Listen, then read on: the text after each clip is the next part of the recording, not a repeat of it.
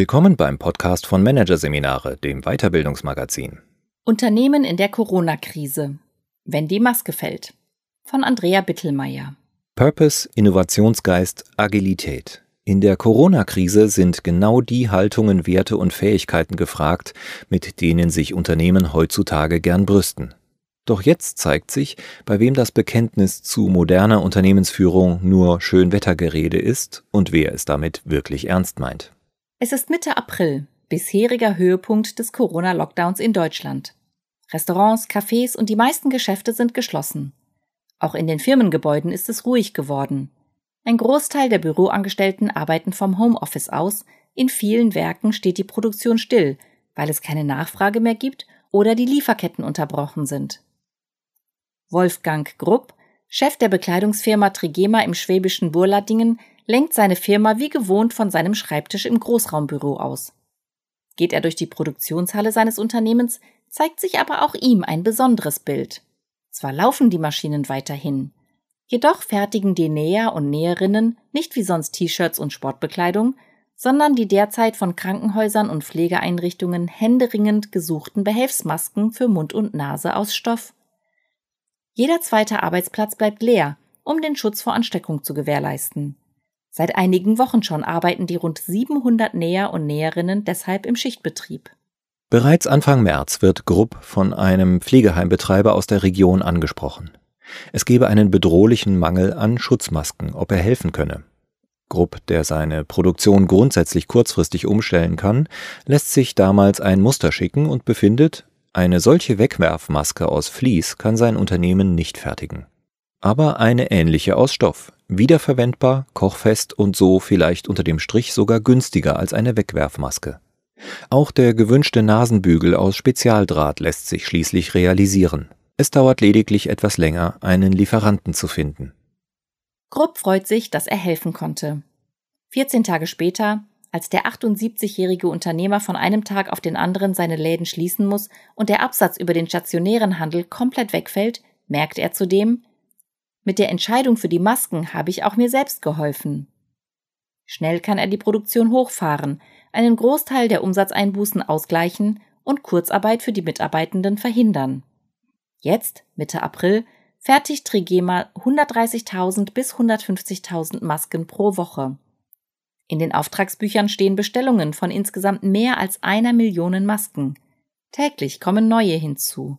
Die schnelle Produktionsumstellung bei Trigema zeigt beispielhaft, es gibt Unternehmer, die in der Krise trotz dramatischer Bedrohung ihres Geschäfts eine gute Lösung gegen Umsatzeinbrüche finden. Eine, die nicht nur ihnen selbst, sondern auch ihren Mitarbeitenden, Kunden und sogar der Allgemeinheit hilft. Sie überzeugen mit Flexibilität, Innovationsdrang und oftmals einem großen Maß an Solidarität. So hat auch Jägermeister schnell reagiert und schon im März Alkohol für die Desinfektionsmittelproduktion gespendet. Der britische Staubsaugerhersteller Dyson hat in nur zehn Tagen ein Beatmungsgerät entwickelt. Vielmann produziert Schutzbrillen für Ärzte und Pflegepersonal. Seat fertigt eine mechanische Beatmungshilfe, deren Innenleben aus 80 elektronischen und mechanischen Komponenten besteht, darunter Zahnräder aus dem 3D-Drucker, Getriebewellen und ein umgebauter Scheibenwischermotor. Auf der anderen Seite gibt es Unternehmen, die in der Krise alles andere als eine gute Figur machen.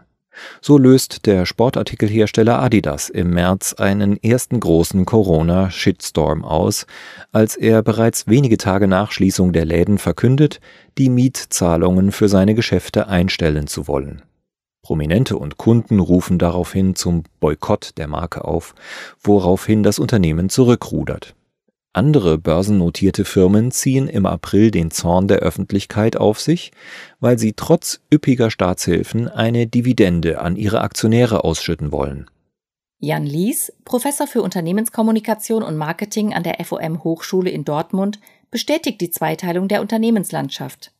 Die einen schließen ihre Türen und rufen nach staatlicher Hilfe. Die anderen starten Innovationen in Form neuer Produkte und Services. Bei den einen geht es um Abwicklung und Budgetkürzungen, bei den anderen um Innovation und einen Beitrag für die Kunden und die Gemeinschaft. Corona demaskiert die Unternehmen, bei denen die schön formulierten Werte nur im Besprechungszimmer hängen. erklärt auch Nicole Rimser von der Unternehmensberatung Brand Trust, die das Verhalten von Marken in der Krise beobachtet. So habe Adidas gerade nicht Teamgeist und Fairness unter Beweis gestellt, die Grundhaltungen, die sich das Unternehmen sonst auf die Fahnen schreibt. Das nehmen laut Rimser auch die Fans der Marke sehr übel. Ein Einzelfall sei Adidas jedoch nicht. Häufig bröckele unter Druck die schöne Fassade, ob zum Kunden hin, beim Employer Branding oder bei Leadership-Programmen. Dabei ist gerade jetzt größte Vorsicht geboten, mahnt auch Michael Möller von der Beratergruppe Neuwaldeck in Wien, der Firmen durch die Krise begleitet. In der sehr emotional erlebten Situation brennt sich negatives Verhalten geradezu in das Gedächtnis von Kunden und Mitarbeitern ein. Umgekehrt aber können Firmen nun beweisen, dass sie ihre Werte und Überzeugungen wirklich leben. Insbesondere gelingt das dadurch, dass Unternehmen auch in schwierigen Zeiten im Sinne ihres Purpose handeln. Also im Sinne eines Unternehmenszwecks, der über eigene Interessen hinausreicht und der auf die gesellschaftliche Verantwortung und Daseinsberechtigung eines Unternehmens verweist. Wer jetzt Masken, Desinfektionsmittel und Beatmungsgeräte produziert, wer überlastete Pflegekräfte mit frischen Mahlzeiten versorgt oder kostenlose Softwarelizenzen zur Verfügung stellt, um Firmen und Privatpersonen beim virtuellen Austausch zu unterstützen, stellt seine Orientierung an solch einem Purpose unter Beweis. Dass die Unternehmen damit auch ihr eigenes Fortbestehen sichern und Marktanteile gewinnen wollen, ist nicht unbedingt ein Widerspruch. Im Idealfall zahlt der Purpose auch auf den Gewinn des Unternehmens ein, so ließ. Wucherpreise für Masken oder Desinfektionsmittel hingegen sind natürlich ein Tabu. Spenden sicher das stärkste Zeichen der Solidarität. Doch nicht nur mit eigenen Produkten oder Dienstleistungen können Unternehmen einen Beitrag zur Bewältigung der Krise leisten. Ein Beispiel dafür liefert die Fastfood-Kette McDonald's, die eine innovative Personalpartnerschaft mit Aldi eingegangen ist. Die Idee dahinter? Die McDonald's-Restaurants sind von Schließungen oder verkürzten Öffnungszeiten betroffen. In vielen von ihnen wird das Angebot ausschließlich über den Drive-In oder den Lieferservice bedient. Gleichzeitig benötigt der Lebensmitteleinzelhandel zunehmend Personal, um die erhöhte Nachfrage bedienen zu können. McDonald's-Mitarbeiter, die ihre Arbeitskraft zur Verfügung stellen wollen, können daher ganz unbürokratisch in den Aldi-Filialen in Deutschland eingesetzt werden. Sie werden zu den bei Aldi üblichen Konditionen befristet eingestellt und können nach dem Einsatz zu McDonald's zurückkehren.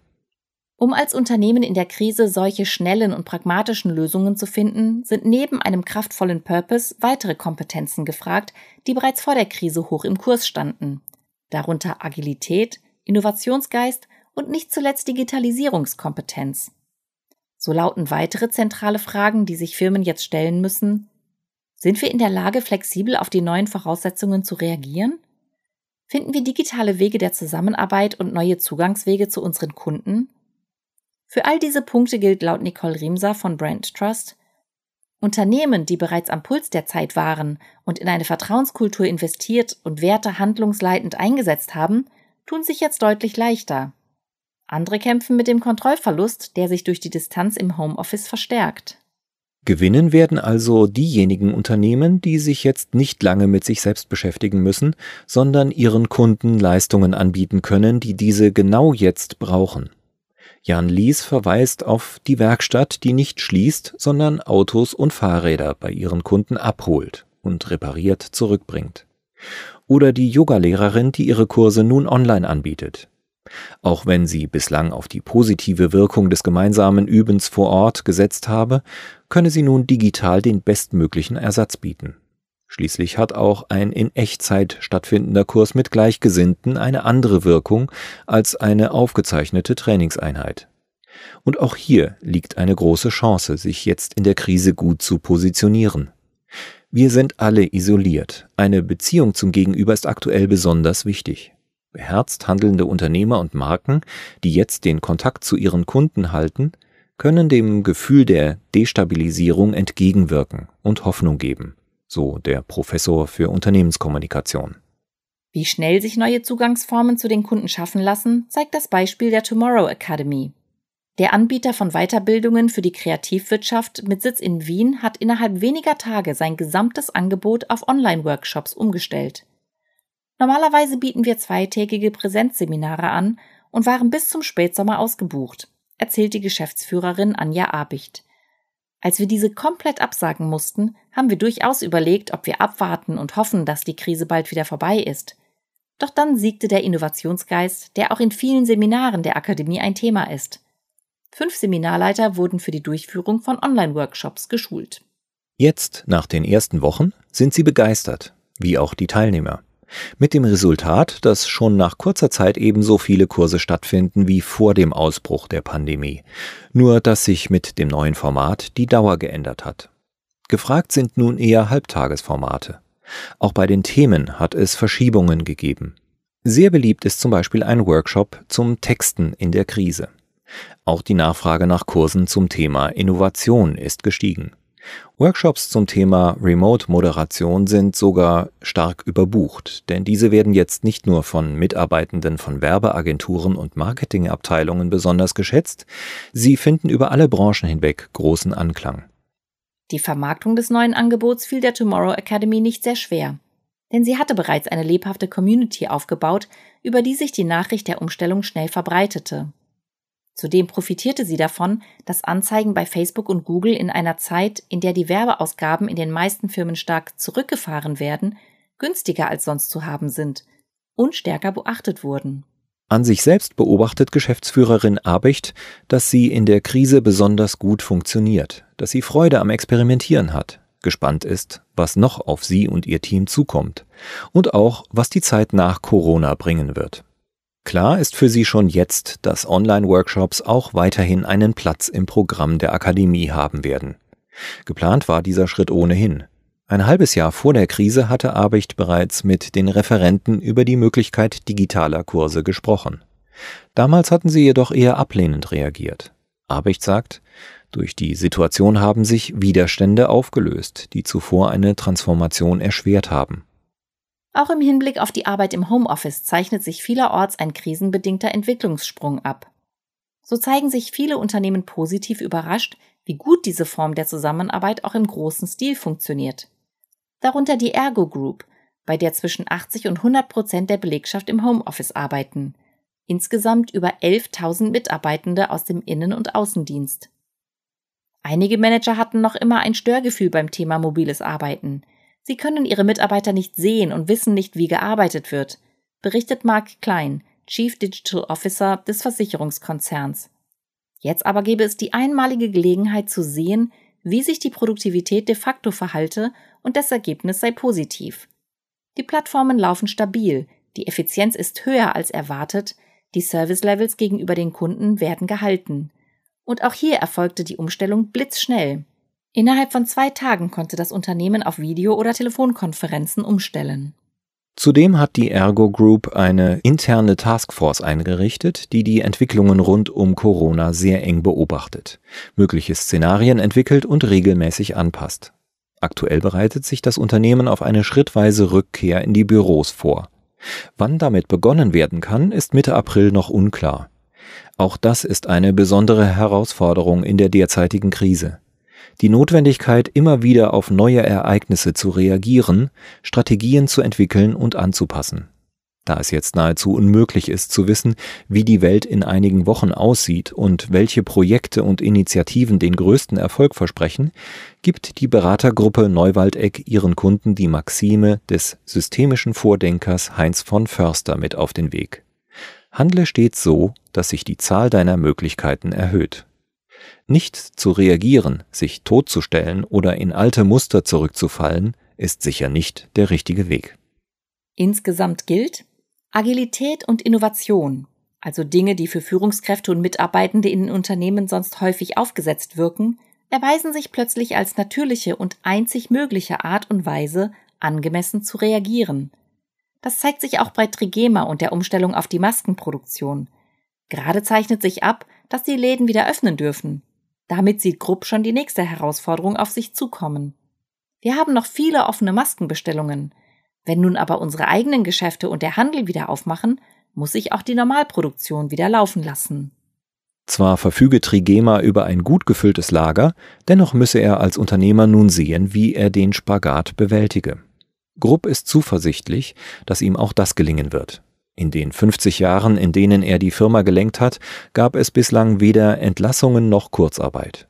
Jahr für Jahr verzeichnete er Gewinne, auch als die Kaufhäuser und der Versandhandel schwächelten und die Konkurrenz aus China immer größer wurde. Trigema produziert ausschließlich in Deutschland, kommt ohne Bankkredite aus und hat eine Eigenkapitalquote von 100 Prozent. Auch damit setzt der Unternehmer ein wichtiges Zeichen gegen kurzfristiges Quartalsdenken sowie die alleinige Ausrichtung am Shareholder Value und an Wachstumszielen, also genau jene Grundsätze, die gerade in großen börsennotierten Konzernen häufig einer Orientierung am Gemeinwohl entgegenstehen.